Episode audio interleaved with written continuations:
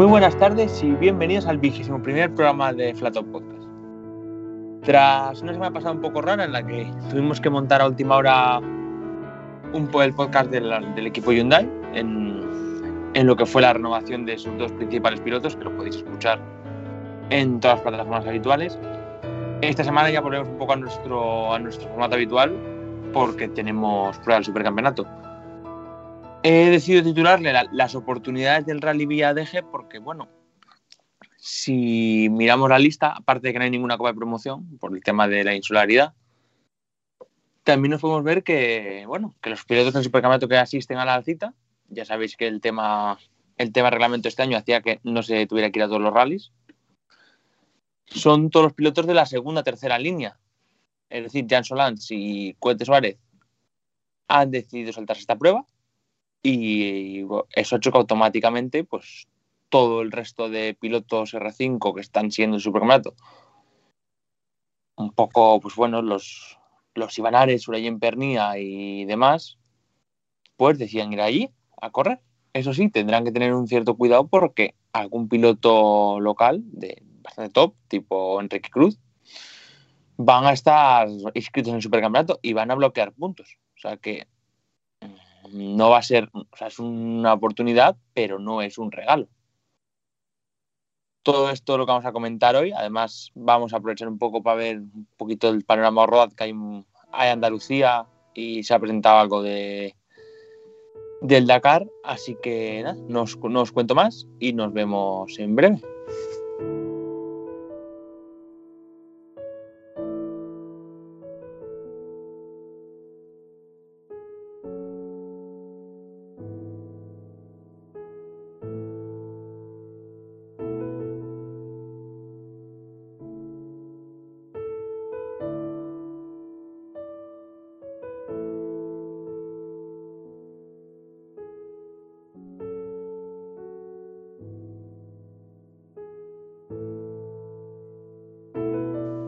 Don Iván Fernández, muy buenas tardes. Muy buenas tardes. ¿Cómo, ve, cómo ves un poco todo?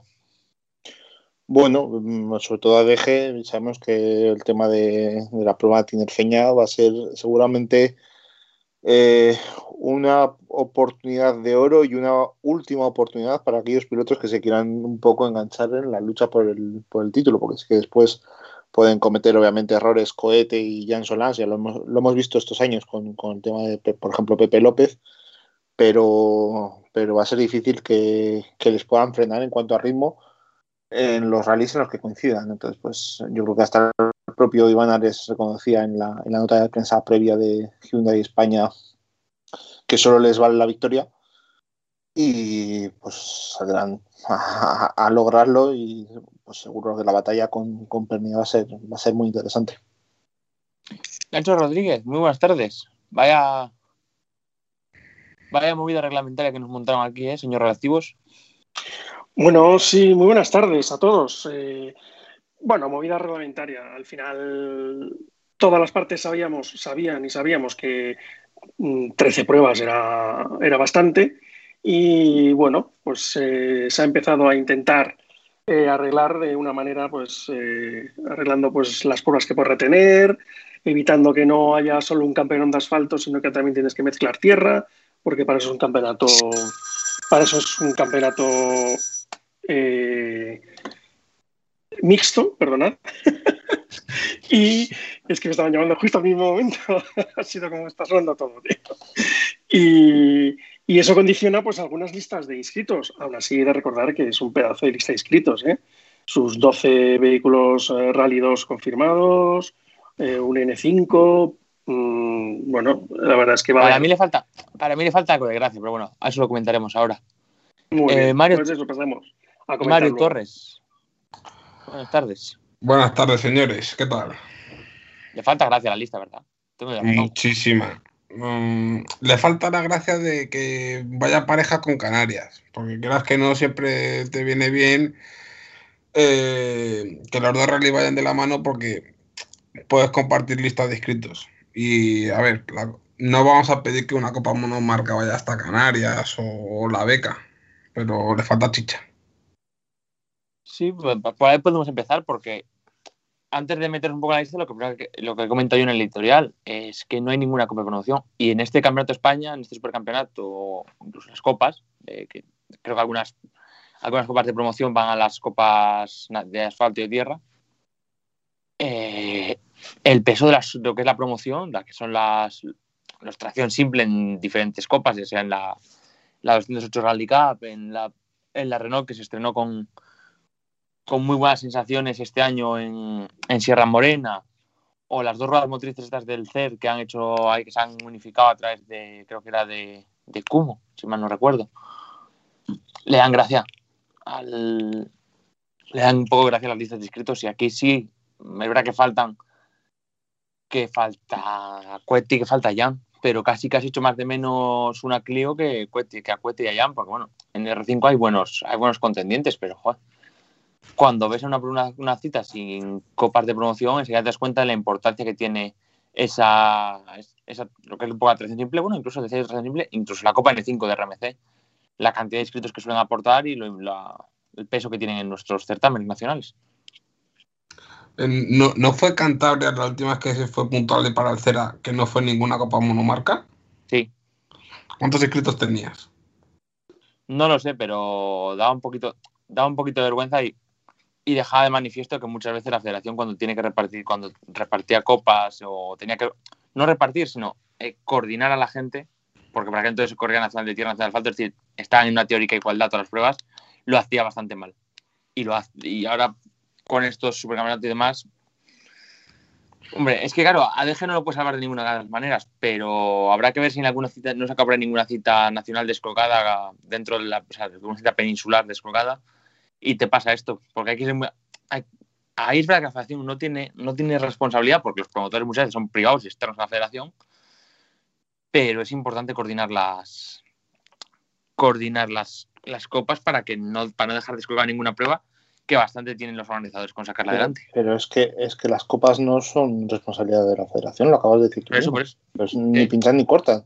Eh, lo que no puedes hacer es prometerle a, a tus pilotos, a tus participantes en una copa que se van a gastar tal presupuesto base durante el año y decirles que se tienen que desplazar hasta Deje. Que no, te, van deje... los, te, va a subir los costes de forma brutal y vas a tener coche que va a tardar en volver otra vez a, a, la, a la, sede de tu equipo, al taller de tu equipo, bastante tiempo hasta que vuelva a ser repatriado.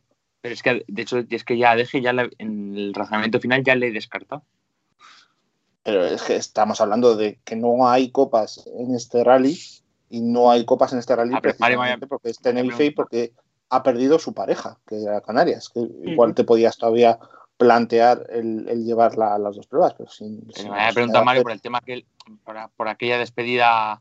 Por sí, bueno, pero tú, tú, has empezado bueno, destacando que no hay copas. Y claro, yo, yo, la... yo, hay una cosa, yo hay una cosa que he hecho que, que, sí se puede echar en falta alguna copa de promoción en el Rally de pero mmm, básicamente yo lo que he hecho también en falta es alguna copa de promoción canaria, y perdona que, que lo diga.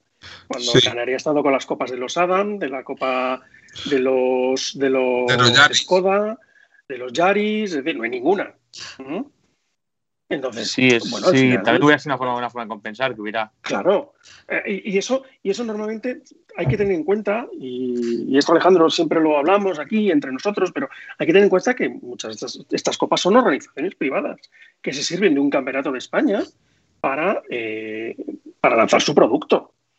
Eh, muchas de ellas están mirando a Portugal también, tipo la Clio, la, la Clio, la Peugeot. ¿Por qué? Porque al final su mercado es, es global ibérico. Entonces, pues bueno, habrá que hacer algo. Pero yo creo que, mira, este año tenemos la Cup Ibérica, la Suzuki, la Clio, la Dacia, la Beca, la Copa N5, que parece que son copas suficientes y que va a haber algunos rallies con unos plenos importantes y otros en los que habrá menos. Sí, pero yo lo que preguntaba es que, claro, no lo, no lo he mirado. Si hay algún rally de supercampeonato que no, fuera de sea, peninsular, que no tenga ninguna. Pues no te Espero lo sé. No. Yo creo que no, pero seguramente que alguna. de que empiece la segunda parte de la temporada, muchos de ellos irán con, con la Copa N5. Sí, yo creo que esperemos que no, ya lo hablaremos en su momento, pero sí, yo pues, me preguntaba Mario de Cantabria y lo de Cantabria fue una cosa que, bueno, pues no. No, no hay entendimiento un poco en otras partes y quedó un rally. Quedó un rally bueno porque por lo menos yo recuerdo que sí que todas las copas cántabras puntuaron en él. Entonces, bueno, pues se medio salvó, pero sí, es verdad que ahí tuvieron un error de un error de cálculo, de negociación o lo que sea. Claro, yo es que ahí, ahí lo que voy es más a echarle, perdona, y perdona que lo diga, un poco la culpa a las organizaciones. Si tú eres un organizador de un rally, a lo mejor lo que te tienes que ir a es un Clio Trophy Spain o lo que sea, decir, oye, ¿qué puedo hacer para que vengáis aquí? Es que no sale muy caro, ¿cómo lo puedo solucionar? Y, si no, y sin irte tan, lejos, eh, el primer año de supercampeonato, eh, me acuerdo del rally de cocido, que era mm, Pepe Ares y luego tenías los Suzuki, o sea, no también una lista de 50 escritos y te la salvaba un poco porque tenías 15 Suzukis. ¿Qué, copas hay en España? Eh, Peugeot, Suzuki, Mira, Peugeot, Suzuki, Clio, Dacia, la Beca, la Copa N5 y entera la 2RM. ¿Qué, marcas tienen, ¿Qué marcas tienen especialmente peso específico en las islas? Skoda, Nissan, algo del grupo PSA. Eh, pues eso, Fíjate, alejamos Renault, tenía una copa exclusiva canaria, pero que lo hacían coincidir cuando las dos iban las dos pruebas. Claro. Y, con un concesionario que supongo detrás que sería que pagaba la fiesta. Sí. Pues sí, bueno, pero también, pues hablamos más de. Es que, a ver, aquí, por mucho que haya intereses de marcas, ADG lo tenía complicado. De hecho, mm, yo creo que como hagan récords el año que viene, ADG se va a ir a la calle. No, pero a ver, la, lista de inscritos eh, lo ha mencionado antes Nacho, que es de las mejores que recuerdo de ADG. Sí, pero quiero decir, si en el momento en el que quieres hacer un campeonato sin nominación, o sea, en la que los favoritos tengan que ir a, tengan que y luego puedan descartar algún resultado, no con esta doble vuelta y ahora sí ya, ahora sí ya, me voy con Nacho. Eh, hay que explicar un poco la diferencia, que todavía he visto por ahí algún, algún en Twitter, entre nominaciones y descartes. Vale, hay, que, hay que, clarificar primero una cosa. Eh, el campeonato tiene 13 pruebas, ¿vale? Eh, el problema es que si tú tienes gente, y en este caso son los top, que también tienen intención de, compaginar un programa europeo y un programa nacional, más o menos tienes que darles la posibilidad de que, eh, de que puedan compaginar los dos. Porque en el momento en el que tú le estés haciendo coincidir una prueba de tu supercampeonato con una prueba de un mundial o de un europeo a los que ellos quieran ir, prácticamente le estás haciendo, elige una cosa o elige la otra. Y eso, bueno, también es una cosa que hay que ver. Lo hablamos en alguna entrevista aquí, lo hablamos con algún entrevistado, que se hizo este campeonato amplio porque en octubre, noviembre del año pasado, eh, lo que se tenía miedo, miedo era que se cayesen cuatro o cinco pruebas. Y entonces, claro, te vas a 13 pruebas porque si se caen cuatro, por lo menos tienes nueve. Y ahí es donde se empezó a decir, oye, vamos a ver qué podemos hacer para, primero, que el campeón sea un campeón mixto, es decir, que, que saque muchos puntos en tierra y muchos en asfalto, y que puedan ir la mayor parte de los posibles, ¿vale? Así, han dicho que cada participante va a nominar un máximo de 10 pruebas. Es decir, cuando, él, cuando tú te inscribes a un rally del Campeonato de España, dices, a un rally, perdona, que puntúa para el Supercer, tú coges y dices, oye, y yo quiero puntuar en el Supercer. ¿Vale? Y entonces ese rally para ti es una de esas pruebas nominadas. Tú ya sabes que solo vas a, a poder apuntar para puntuar en 10 pruebas. Podrías correr las 13 si quieres, pero solo vas a poder optar a puntos en 10 pruebas, que serán un máximo de 6 de asfalto y 4 de tierra. ¿Vale? O sea, de esas 10 pruebas, sabes que solo tienes 6 disparos de asfalto y 4 en tierra. Y luego otra cosa es lo que vas a guardarte, los resultados que vas a retener a final de temporada. Van a ser 8 resultados, que no tienen por qué ser los mejores. ¿Por qué? porque serán cinco resultados en asfalto y obligatoriamente al menos tres en tierra. Si tú en tierra solo tienes dos buenos resultados y un cero, por mucho que tengas más resultados en asfalto, te vas a, tener que comer el cero que tienes en la tierra. ¿Vale? El campeón será cinco resultados en asfalto y tres resultados en tierra. Mm. Sí, Nacho, pero eh, antes de eh, apuntarte al supercampeonato, ¿tú dices previamente a qué citas vas a acudir? No, eso, eso en un momento se llegó a valorar, pero no, eso no, eh, no porque tú no lo puedes saber. Es decir, eh, tú llega un momento que si encima haces un calendario que dices, no, es que estos son 13 pruebas, porque pensamos que a lo mejor se pueden caer dos o tres o cuatro. Tú no le puedes decir a la gente, oye, pues yo sé que voy a ir a estas, a estas 10 y si se cae una de esas, ¿qué hago? ¿Mm? Ya me ha jodido el resto de la temporada. ¿Por qué? ¿Porque quiero salir al europeo? ¿O porque quiero hacer más pruebas del, del cera, de la cera recalvi? Exactamente, o sea, si nos paramos a pensar un poco en la lista de inscritos que hay en ADG y lo que ha pasado en los rallies previos, yo creo que todos coincidimos que si Iván Ares no abandona Sierra Morena, sería muy complicado verle en ADG. O todo lo contrario. O, sin haber abandonado en, en Sierra Morena, a lo mejor va a DG porque, oye, se quita dos huesos de encima, se quita a Jan y se Espera, quita espera que a Mario le está pasando, a Mario le está pasando lo que yo quería explicar. Lo que yo quería que se quedara claro en este programa. Una vez nominas la prueba, no se puede desnominar, ¿eh? Es Claro. decir, el cero Ya, de bueno, pero- pero haces- sí o sí. Sí, No, pero el cero, el- el cero de Sierra Morena se puede convertir en un descarte.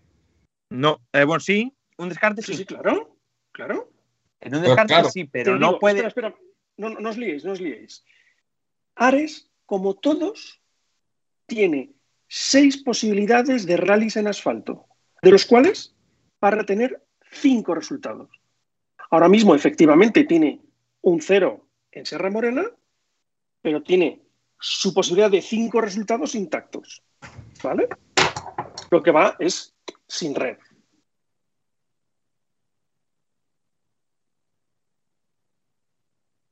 Vale, ¿Estáis vale, ahí? ay, que no, me- no me, no me desmuteaba, que no me desmuteaba. Tío, le, he dado- le tengo que dar ahí tres, cuatro veces hasta que, hasta que ha saltado. Claro, Bueno, pero, pero tú puedes participar en todas las de asfalto y luego descartar eh, hasta un máximo de cinco pruebas que No, puntúen. no, no, no, no, no, no, no, No, no, no. Eso no, se puede. no, no. Claro, es decir, tú imaginas. sabía yo, sabía yo que había ¿Qué que explicarlo haces? bien esto porque no es lo es que es el, el concepto básico es separar la palabra nominar de la palabra descartar. Efectivamente.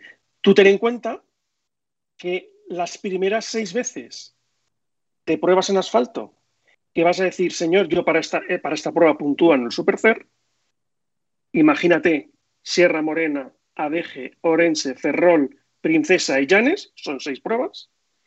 Tú podrías participar en la Nucía y en el Islas Canarias, pero no podrías puntuar en esas dos pruebas, ni bloquear puntos ni nada. Vale. ¿Vale?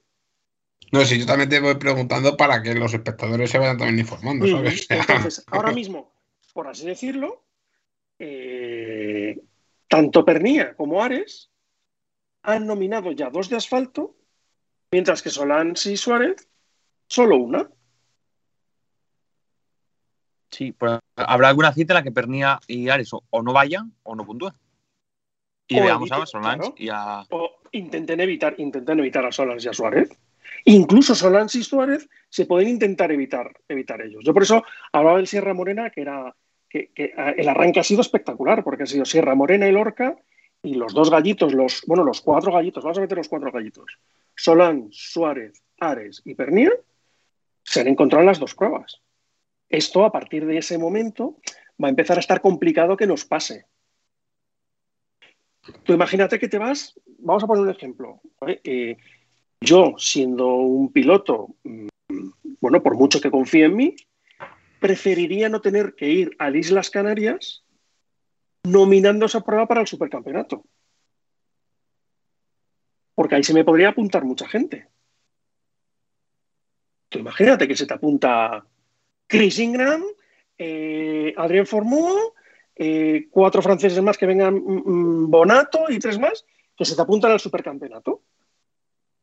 Y dices, hostia, ya no solo tengo que ganar a los míos, tengo que ganar a estos. Entonces, yo en ese caso diría, joder, prefiero ir a las islas a, a correr en el rally y a sacar lo mejor de mí, pero a lo mejor sin que ese, esa puntuabilidad sea fundamental para mi supercampeonato.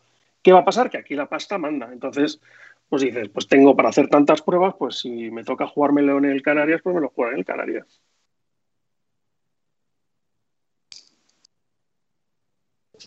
Vale, vale, pues una vez aclarado esto, vamos Entonces, a. os, os lo recuerdo para todos. todos los pilotos van a poder hacer un máximo de 10 pruebas. Un máximo. Van a ser 6 de asfalto y 4 de tierra. De esas 10 pruebas máximas que pueden puntuar, tendrán que retener 8 resultados, que tienen que ser 5 de asfalto, es decir, te permites un 0 en asfalto, y 3 de tierra, te permites un 0 en la tierra. Al final aquí era, era, lógica la decisión porque para Jan Solans va a estar en Portugal, por lo tanto era muy complicado estar en, en ADG. -huh. Y después tenemos también la tenemos que tener en mente que el Terra de Auga coincide con el Cerdeña, por lo tanto tampoco va a estar sí, en, esa, en, esa, prueba. Eh, bueno, pequeño impasse en su temporada, pero obviamente se va a centrar en esa parte del, del campeonato internacional y a ver cómo, cómo, vuelve, si vuelve enchufado o no. Supongo que, que Cohete sí que estará en Terra de Auga.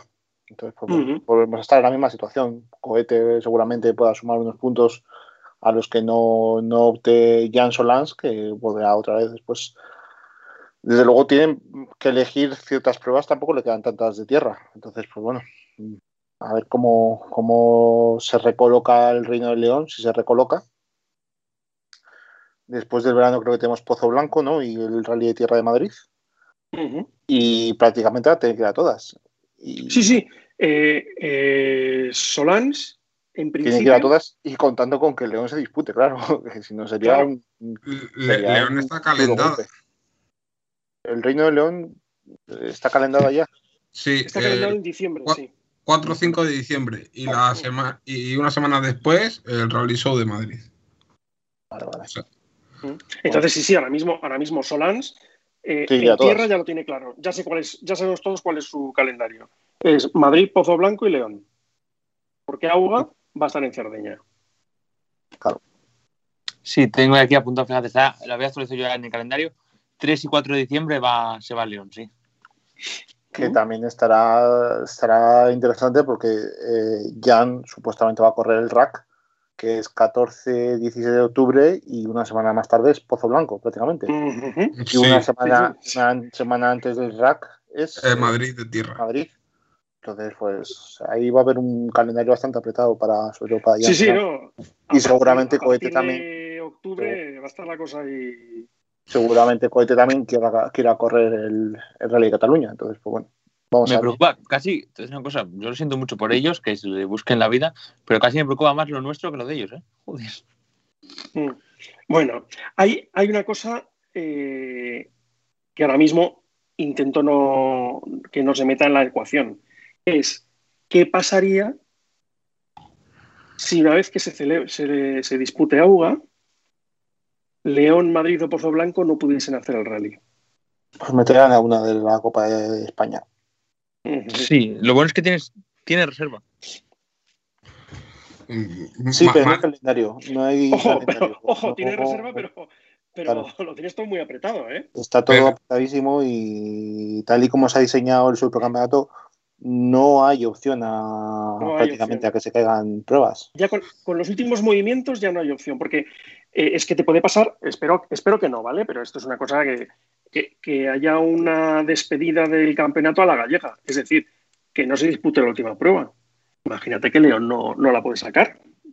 Claro. Por, y que te estás planteando el 3 y el 4 de diciembre, esto te lo van a decir en noviembre. Y en noviembre ya no tienes otra para meter otra fecha. O te lo Hombre, inventas, le daría o- un poco. Hombre, la, la única opción que te queda es, es que el Jarama sea puntuable. Pero sería- tendría que ser de tierra. Mm, Entonces no te vale. Preparen Claro, las excavadoras. Es decir, yo lo estuve viendo el otro día y, y tal como estaba planteado al principio, si luego seguís en, en el podcast cómo está la tabla hecha de- del, del calendario y las puntuaciones, yo ha habido pruebas que no he movido de tal como estaba. Por ejemplo, León, hasta que no se ha dicho tal, no lo he movido y ahora ya no lo voy a mover, lo voy a dejar en blanco hasta el último momento. Pero al pasar una fecha de ese estilo tan lejos, te estás jugando mucho. Entre otras cosas porque, como hemos contado ahora mismo, Jan, Jan ya sabe cuál es su calendario. Es. Madrid, Pozo Blanco y León. Y si le va muy bien, ganando Madrid, Pozo Blanco, no iría a León. para eso le tiene que ir muy bien. Va, yo creo que va a ser un, pero- un año apretado. Yo ¿No creo que daría- lo de pensar en descartes tal y como está va a ser complicado. Descartes ¿No le me daría- refiero- no voy a, no mezclemos con lo que hemos hablado antes, descartes a no participar en una prueba porque te ha ido muy bien el campeonato, no descartes del otro. Eh, ¿No le daría un poco la razón a, a López Frade, si pasa lo que dice Nacho, de cara a pensar un poco en que el supercampeonato no estaba bien pensado? Quiero decir, no, es, no estamos haciendo un poco ahí. o sea, es- al haber nominaciones y demás, si se cayera alguna cita, no estaríamos un poco alterando el resultado de la competición por, por motivos extracompetitivos, o sea, por, no por los propios rallies, sino por la idea de, de que se nomine. Bueno, vamos a ver, todo pasa, todo pasa porque esto ya es tema político, ¿vale? pero, pero todo pasa porque eh, a final de agosto eh, estemos ya muchísimos vacunados y la cosa sea más normal, ¿vale? Pasado, pasado ese momento, ya solo pues, se podrían suspender las pruebas, si todo va bien, por otro tipo de temas, ¿vale? Que a lo mejor ahí es una cosa que ya la federación ya no puede, ya no puede manejar. Eh, Frade eh, no es que se queje del campeonato.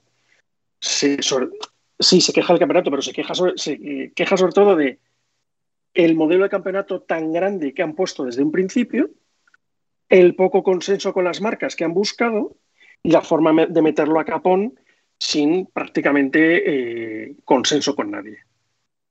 Yo creo que el campeonato, el supercampeonato es una cosa que incluso Frade eh, le gustaría si se lo plantean bien y le dicen, oye, mira, tienes esta promoción, tienes estos premios, tienes esta...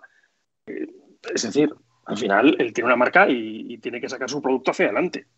Pero se quejaba en gran medida de los tiempos, las formas y el gasto abusivo para una temporada que se suponía o se supone que va a ser esta y la próxima muy, muy apretadas económicamente.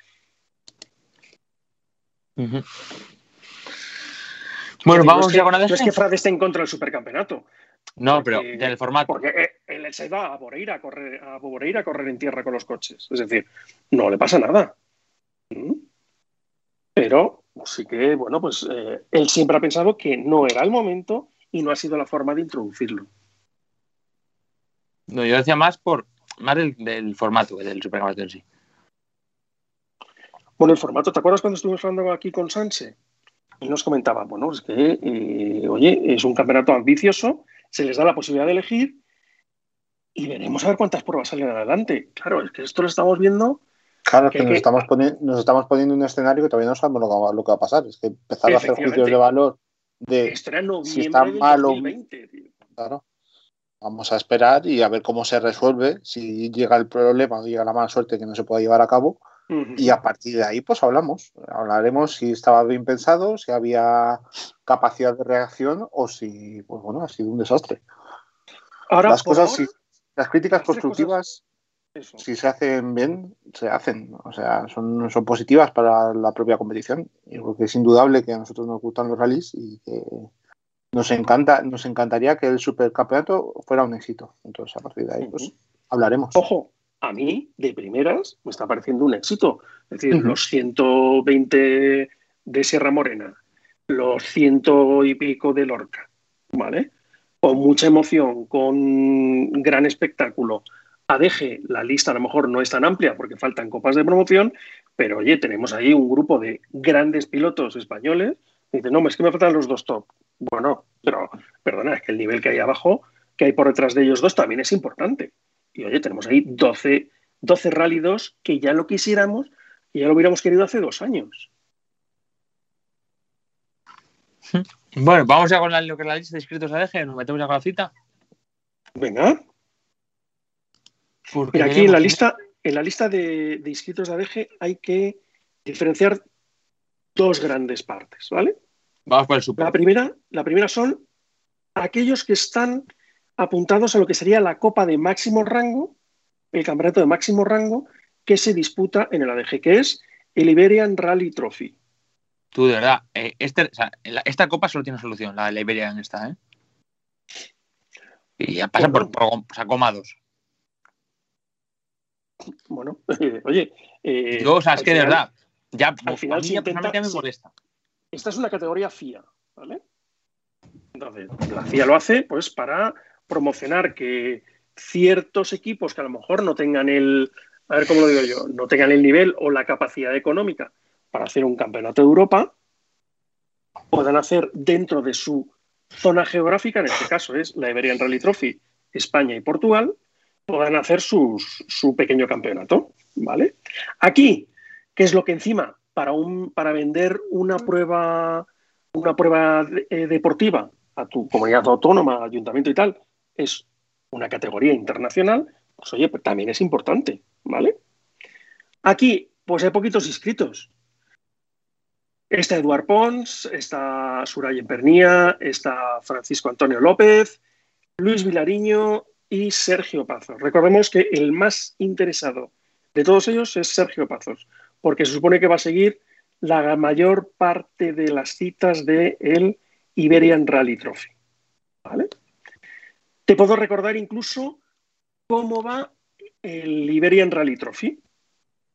Solo se ha disputado una prueba, que es la de Sierra Morena, y la puntuación ahora mismo es, primero, José Antonio Sórez, 40 puntos, segundo, Jan Solans, 31, Javier Pardo, 25, Joan Viñes, 23, Luis Vilariño, 18, Fauza Aldívar, 15, hasta Sergio Pazos, que es el décimo, con 7 puntos. Vale, bien, vamos, vamos con el supercampeonato. Muy bien. Que tenemos, tenemos, tenemos cosas que analizar. Porque tenemos, sale, en principio sale Eduard Pons, porque es el que más puntos tiene entre Lorca y Sermón, el primero. Luego tenemos a Ivana Pernía de los, bueno, junto a Francisco López de los del equipo Hyundai, salen 2, 3 y 4. Y luego aquí viene aquí viene la un poco lo que puede ser el factor que esta pueda esta oportunidad se convierta en, en un regalo envenenado, porque tenemos dos pilotos locales, Enrique Cruz y Miguel Ángel Suárez, a los que a priori se tenía que, haber- unido eh, Luis Monzón con el C3 R5 de Autolaca, pero no le han llegado no sé qué piezas de no sé qué tal y no ha podido asistir a la prueba. Así que C3 bueno, Rally 2. ¿qué? C3 Rally 2. Sí, bueno, el- el C3. Quiero decir, de hecho, si no, si no, o sea, le llama Rally 2, pero si, si no le han llegado las piezas para hacerle Rally 2, sigue siendo R5, ¿no? No, es un R5, lo que pasa que no le han llegado la evolución de la Pues suspensión. entonces, entonces lo he hecho bien, es un, sigue siendo un R5, pero no han llegado. Pero vamos, que puede haber participado en el rally sin la evolución. Es Monzón. Tampoco, qué decir. Mm, a ver, sí, no. O sea, si, le, si le tenía desmontado ya, pues le pillas a mitad, pero si no, pues sí. Bueno, todo Pues esto que- viene de un, pequeño, sí. de un pequeño golpe que se dio en un rally hace una semana también. ¿eh? Si no empezamos a. cosas y las otras, pues, pues bueno, él ha dicho básicamente que no le han llegado las piezas que necesitaba, que necesitaba para salir y ya está, pues no le han llegado. Pues Si no, si no empezamos a asimilar que se va a llamar Rally 2, por mucho que tenga kit de evolución o no lo tenga, eh, van a ser Rally 2. Si seguimos, Para mí- siguiendo- si seguimos haciendo distinciones entre R5 y Rally 2, eh, va a ser un jaleo increíble. para mí está grupo Rally 2, es un Rally 2, ya está. Ahora se les domina, se les denomina, sea el, el primer DS3 R5, es un Rally 2. ¿Vale? A efectos eh, de calificación. Es que la, la- la- la adopción de las, de las nuevas nomenclaturas de las marcas empezaba este año, de las categorías empezaba este año. El-. Los World Rally Car se, se retrasaba a 2022 porque es el año que entran los Rally 1. Entonces eh, no tiene mucho sentido eh, cambiar el nombre para un año. Entonces, pues bueno, eso se pasaba por alto. Pero supuestamente este año ya todos los R5 se le debería llamar Rally 2. A partir Igual que los Peugeot 208 R2 es un Rally 4. Ujú. Así, yo creo que así se lo tenemos que hacer a todos más fáciles, a los que nos escuchan, a nosotros, a los que queremos meter dentro de este mundillo para que lo vayan comprendiendo. También podían haberlo dejado Labor, labor Bueno, pedagógica. Pero bueno, vamos, va a lo que a lo que os iba a contar. Pese a que no es de Monzón, aquí hay dos pilotos locales que son bastante buenos, que corren en casa y que ambos están inscritos en el supercampeonato. Por tanto, bloquearán puntos. A esos dos le puedes sumar incluso un Jeray Lemes que va a salir con el C3 de Mafalcón, que también está apuntado al supercampeonato. Ujú. Es decir, en el peor de los casos, pueden copar el podio los tres locales.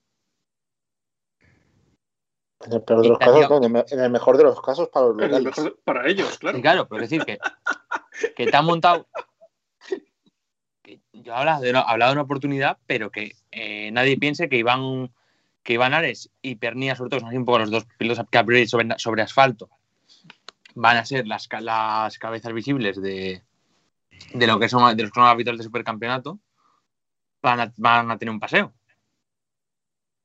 No, no, pero eso, ellos seguro tú les preguntas y, y saben ellos eh, que no van a tener un paseo.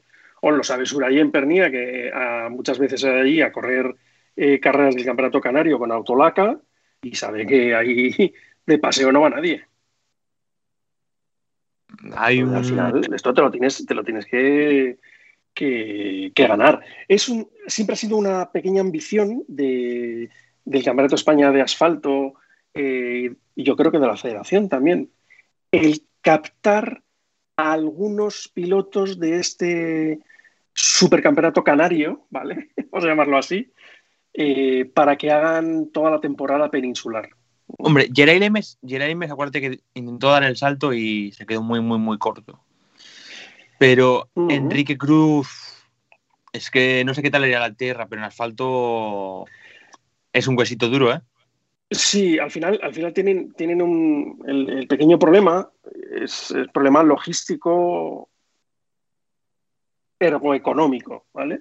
Porque obviamente normalmente todos ellos se van a, de- a deber a sus patrocinadores. Sus patrocinadores son altamente locales. ¿Y ¿Qué pueden hacer de vez en cuando alguna, alguna carrera, alguna salida a la península? Pues también. Pero si tuviesen que mantener dos estructuras, o sea, sí, pero si decidiesen, perdón, plantarse solo en la península, eh, casi siempre les obligaría a tener dos estructuras, porque también tiene que tener el coche para correr en, Canarias. Pero sí que sería interesante. Ahí, es que hay muy buena gente en Canarias y que pueden venir a correr y que si viesen una salida y de ahí poderse ir al europeo, por ejemplo, eh, pues eh, sería al final lo que verdaderamente les daría el espaldarazo, creo yo. Hombre, es que yo siempre me lo personalizo un poco en Enrique Cruz. Es que Enrique Cruz, incluso por su característica de insularidad, adopta el R5 tarde. Es que Enrique Cruz, eh, no sé qué edad tendrá ahora, pero si Enrique Cruz llega a haber nacido en Santander, pues igual ya tiene hasta una oportunidad fuera. Es del 86, Enrique. Bueno, Enrique Cruz eh, está en una está en Copy Sport, está en una estructura canaria 100%, eh, con patrocinadores canarios 100%, fuertes, importantes, y bueno, pues habrán podido dar el salto cuando lo han, cuando lo han podido dar. Al final, eh, para ellos correr con el Porsche, aparte de competitivo y deportivamente, de a nivel de imagen, siempre ha sido importante y les ha dado muy buenos réditos y al final eh, el que manda es el, el, el patrocinador. Y el cambio de esos Porsche a saltar a los 2 económicamente es importantísimo. ¿eh? Ahora, una vez que ya las has asumido, ya se pueden buscar otras metas, pero bueno, es, es un problemón, sí, sí. Sí, pero bueno, quiero decir que el esfuerzo económico ese en Península se hizo antes que en Canarias y Enrique Cruz hasta, hace muy poquito en el Porsche. Ya bueno, pero en tienes- Canarias, por ejemplo, había mogollón de Rally 2. Sí, pero bueno, tiene, tiene su cosa de eso, de que no. No había. Bueno, de hecho, incluso en Canarias estuvo mucho tiempo corriendo con R5 Porsche, Porsche sin vida y los R5 Plus aquellos. Claro, por eso, es decir, al final tú tenías tu, tu Porsche sin brida que ibas como un tiro y que te costaba la mitad que un R5. Y que se adaptaba a la perfección a las carreteras de, de las islas. Y que luego encima hacías el campeonato de montaña, que es todavía más, Claro. más perfecto, que le va como un guante el Porsche a, a las- al campeonato de montaña. Entonces, eh, era, era la montura que necesitaban, que querían y que tenían. Sí, pero eso puede que, a- a- pensando un poco en lo que pudo ser Enrique Cruz, pues puede que incluso le. No ha hecho, no ha hecho nacional, no ha hecho. Luego, pues, ¿sabes? Podía haber Si hubiera sido, si hubiera nacido en otra parte de España, lo mismo no, lo mismo no llegaba a nada, pero lo mismo tenía una oportunidad incluso en Europa porque Enrique Cruz siempre ha sido muy rápido. Ujú. Ahora te voy, a decir pues- yo, te voy a hacer yo una pregunta al contrario, ¿vale? Esta, esta es importante. ¿Tú quién crees que tiene más oportunidad de hacer carreras, hacer rallies? eh, un, ¿Un madrileño por nacer en Madrid o un canario naciendo en Canarias? De hacer rallies, porque, por, claro, por solo rallies, sin A- a buen especificar dónde, ¿no? Y subida, y subida a montaña. Yo creo que, a ver, Canarias, yo creo que siempre ha tenido patrocinadores muy fuertes. Ahí ya, ya me lo has dicho todo. Pero luego a la hora de salir, siempre es Claro, más que dices que si hubiera nacido en Cantabria, pues igual si hubiera nacido en Cantabria se hubiera dedicado a otra cosa y ahora sería un ingeniero Por eso sí, sí, sí. aeronáutico que te cagas. No lo sé. Bueno, pero sí, Pero yo ahí- hacía un poco de, hacía un poco de, hacía un poco de ¿eh?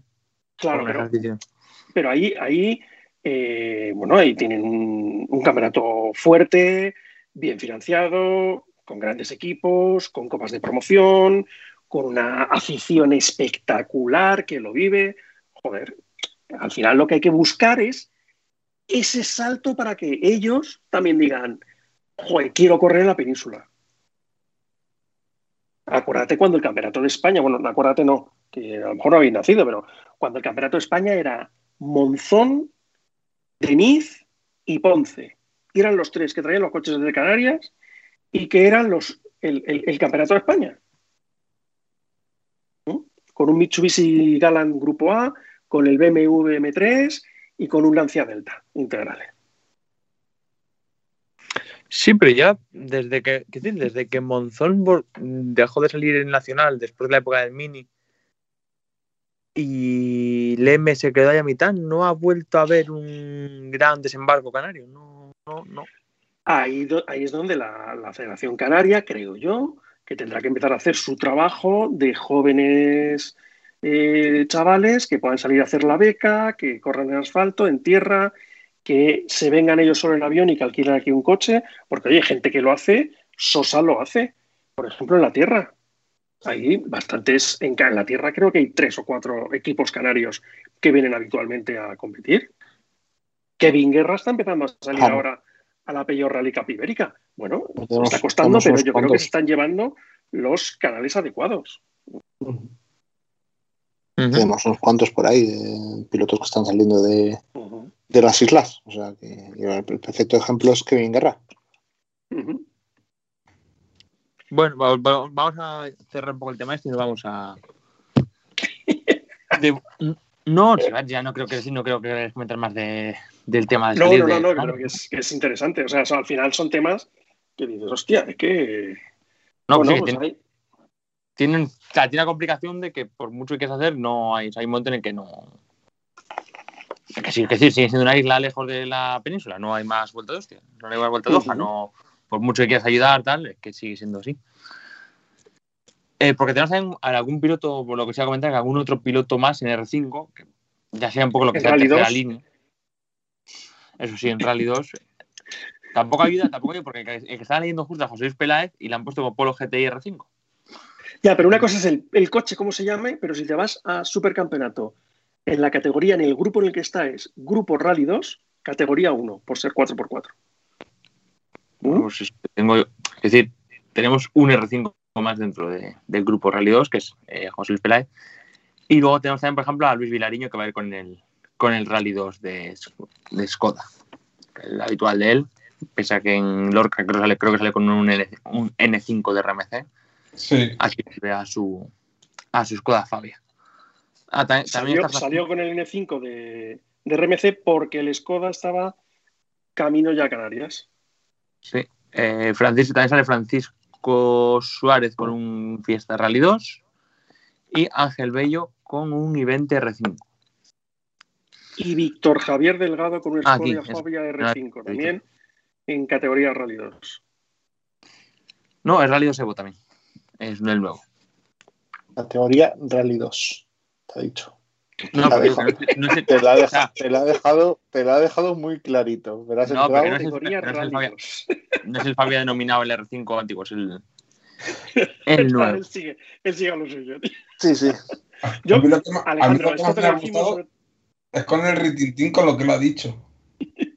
Rally Esto al final 2. Vamos a intentar no liar a los que nos escuchan, porque yo creo que esa es una de nuestras funciones. A nosotros nos ha costado un año. ¿eh? El- el- Está- el- está- está- estamos haciendo el programa y al mismo tiempo acaba de salir una nota de prensa de la FIA que están promocionando un webinar para aclarar las categorías de las pirámides. de Apunta, apunta Alejandro. a ver, sí, Entonces sí, llevo, llevo, dos o tres minutos, llevo dos o tres minutos riéndome para mi interior, para mis adentros, porque estamos aquí con esto. En fin, Bien, pues tenemos un pequeño grupo de canarios, primer nivel, segundo nivel de canarios, luego tenemos a los del segundo nivel del, del supercampeonato y hay que ver hasta qué punto mm, unos pueden interferir en otros. Porque hay que decir que todos estos, a excepción de Francisco Suárez, que no está apuntando en... Ah, sí, sí, están todos, no, están todos apuntados en el supercampeonato. Sí, sí. Están todos. O sea, que aquí Hasta el hay- número 21, hasta Isidro Manuel Delgado con el pedido 208 Rally R2 Rally 4 están en el supercampeonato. Ahora bien, lista de inscritos, tema de lista de inscritos. ¿Queréis comentar algo más de los dos ruedas motrices o de algún otro que se quede por ahí? ¿O pasamos directamente a ver los tramos y la porra? Tramos y porra. Nacho, Iván. no, la verdad es que no hay mucho, o sea, hay cosas interesantes, hay alguna, incluso alguna piloto femenina que sea interesante de seguir, la piloto de, de Copy Sport, eh, Armina María Falcón, pero bueno, Que a entiendo ver que qué tal, de quién, de Emma María Falcón. los conozco. Imagino que tiene- O- sí, Igual tienen algo que ver, sí, pero, pero no lo sé, no te, no te lo sé decir. Sé que, sé que eh, Emma tiene dos hermanas. Lo que no sé si será una de ellas. Habría que saber el segundo apellido de Emma, que yo ahora mismo no lo sé. Si se apellida Hernández, pues tiene muchas posibilidades. Si no apellida pues, es complicado. Y mira, y destacar, y destacar también a Nicolás Cabanes, que se ha ido hasta Deje con el Suzuki Swift de la Copa en categoría N3 y que también eh, puntúa para el supercampeonato. ¿Mm? Es curioso, más mm, por, por gusto que otra cosa, ¿no? Porque no, o sea, Eh, No, no, Cabanes ya ha salido en las, en las dos anteriores, ¿eh? ya ha salido tanto en Sierra Morena como en Lorca. sí, pero quiero decir, ¿no hay, ¿hay alguna copa de supercampeonato en la que esté inscrito él? ¿De alguna No. categoría? La No, lo que N3 pasa es es lo mismo. Él, él estará en dos, dos ruedas motrices. El campeón de dos ruedas motrices, en teoría, también tiene un, un campeonato. Lo que pasa es que, bueno, no, son, no es el dinero como había hace dos años, sino ahora es que te apuntan a esos eh, los Juegos Olímpicos del motor y tal. Bueno, Ay, ay, ay, Juegos Olímpicos del motor. Eso habrá que hablarlo, eso habrá, habrá que hablarlo ¿eh? sí, sí, sí. no, no quería abrir ese melón, pero, pero sí, sí, Bueno. es, es lo que hay. Pues bueno, vamos un poco con lo que son los tramos, el itinerario, porque tenemos rally en dos etapas. A priori, lo que, lo que yo sé es que no hay, no hay shakedown, que yo pensé que ya era requisito obligatorio en el supercampeonato, pero parece ser que no. Y luego Eh, tenemos... sí, sí que hay shakedown, ¿eh? Sí, en el mapa sí está. Pues, me, Pues me el como diciendo.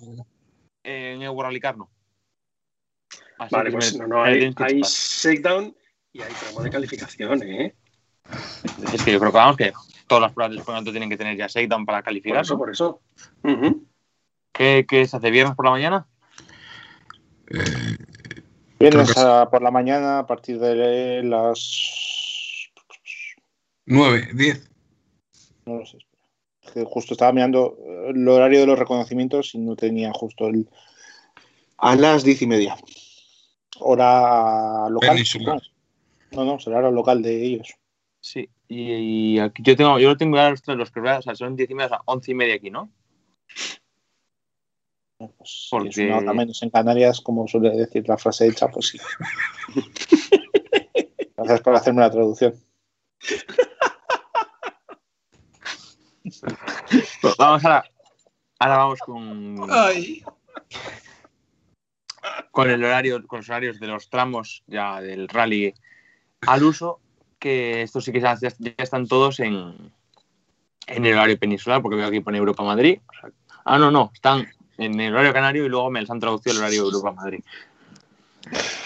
Eh, tenemos dos. Estamos que lo tiramos hoy, ¿eh? Uf. Qué duro. Saca buena tarde. El viernes dos bloques de tres tramos. Es que, joder, no había. La verdad que no, había- no, no iba a ir al rally, no había mirado, un- había mirado cero los tramos de tal y no, no había horas ni nada.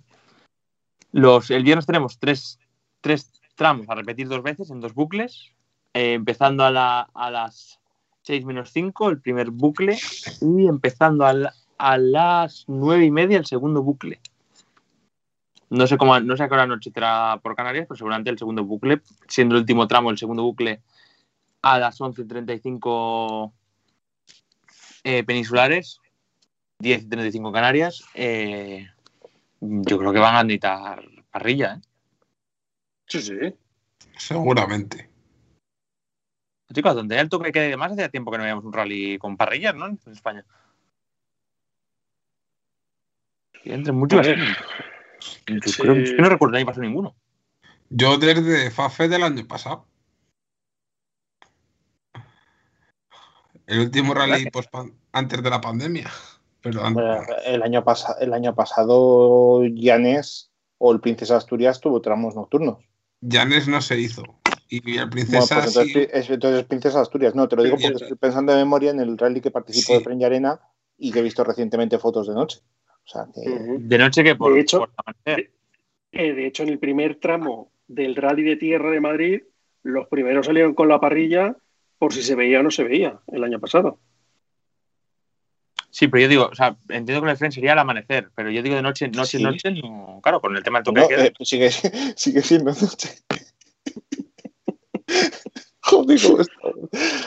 Si te metes en mi Twitter, en mi, mi artículo de la Armada Española sale a dar guerra al Mundial de Rallys y al Campeonato de Europa, aparece una foto de Fren en el Princesa de Asturias con la parrilla montada.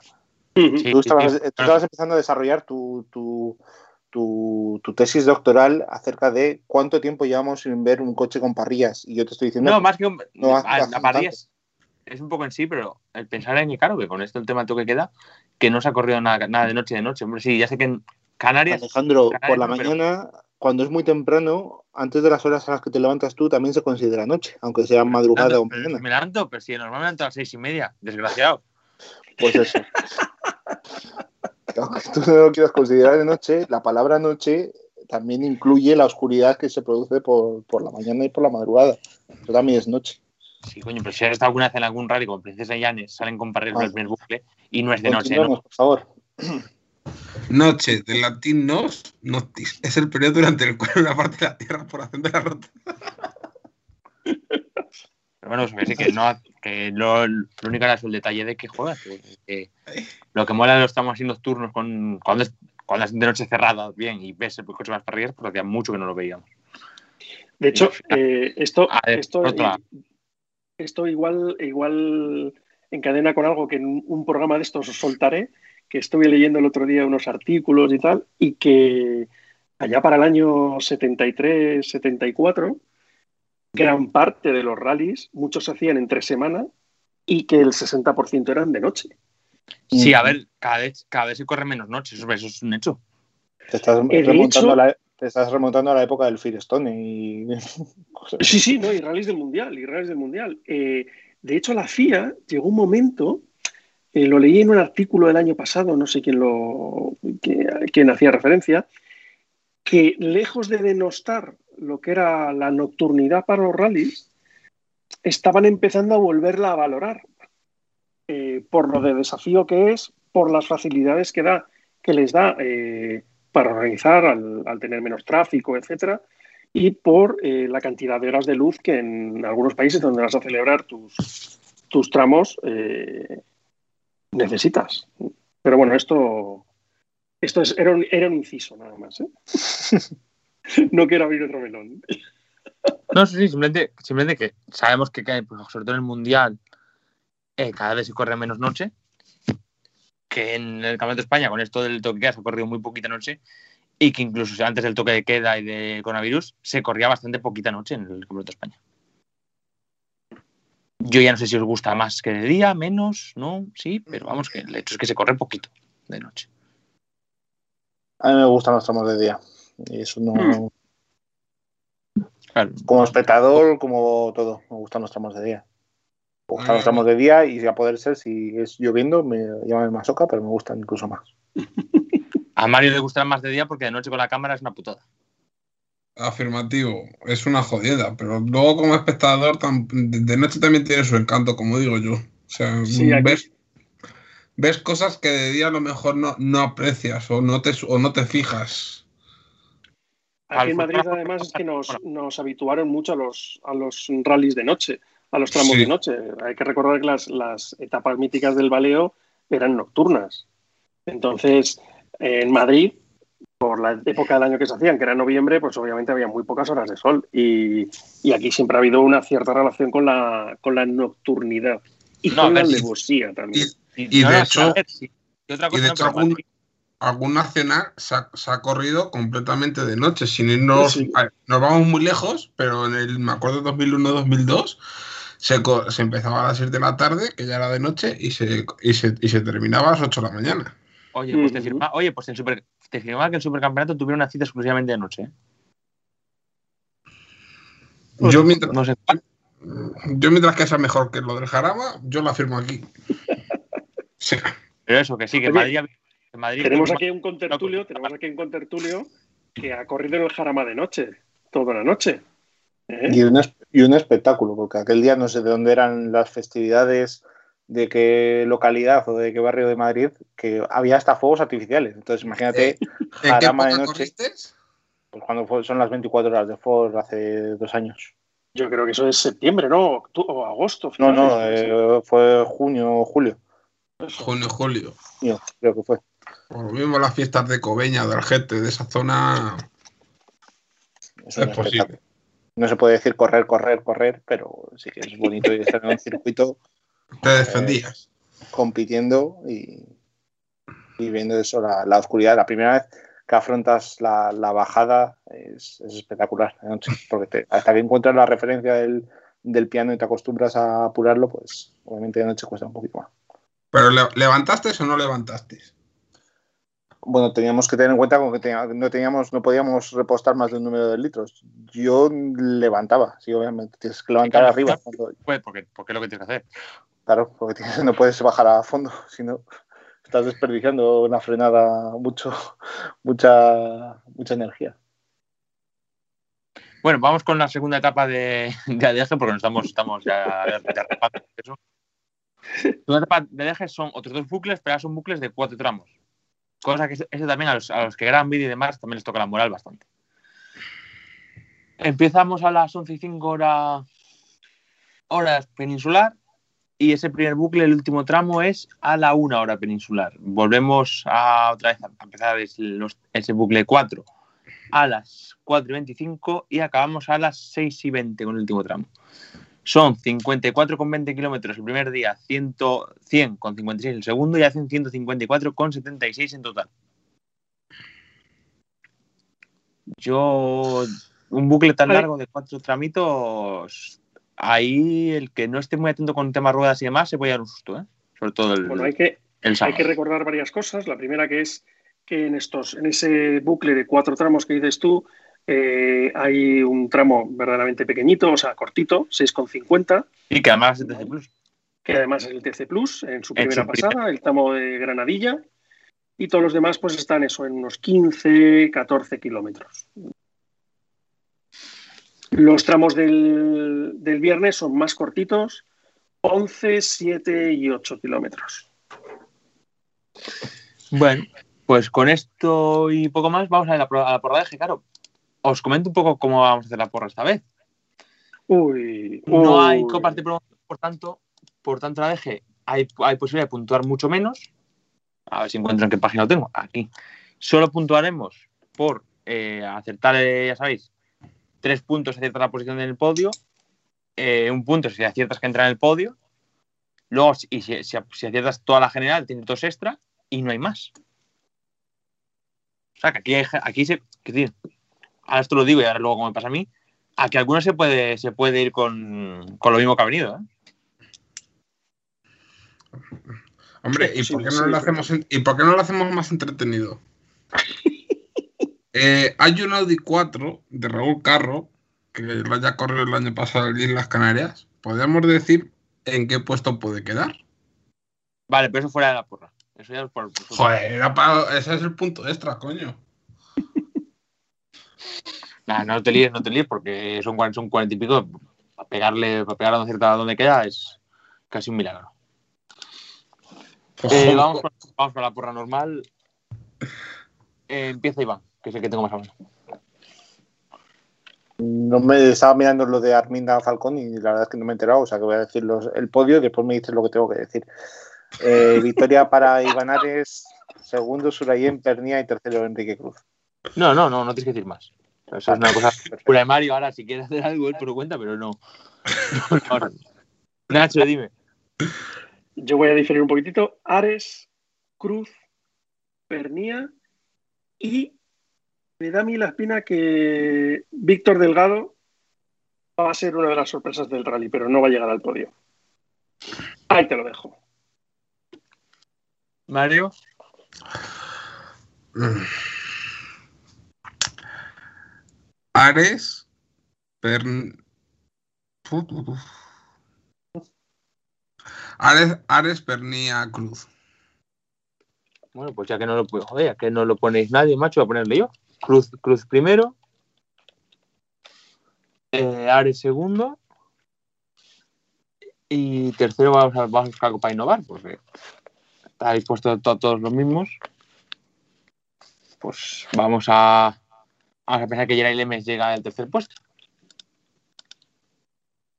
Tío, es que no confío en Lemes, ¿eh? pero Eh, eh, es que aquí no hay mucho más. Bueno, vamos a coger un poco. Pueden, pues, queda luego que nos lo mande Jesús, que ya se lo comentaremos. Y, y Leandro, si se quiere animar a jugar también. Pero eso, eso tenemos. Luego. Por cierto, Ar- Arminda Falcón creo que no tiene nada que ver con, con Emma. Es la, la piloto del equipo de Isa Copy que ganó el año pasado el, el programa de formación Mujer y Motor 2022 y la que, por tanto, se ha llevado la beca para participar este año con un Rally 4. Curioso que no. A ver. Es que, joder, otro, una Falcón tal, además, además que tenga el segundo nombre el mismo, el mismo que Emma, pues.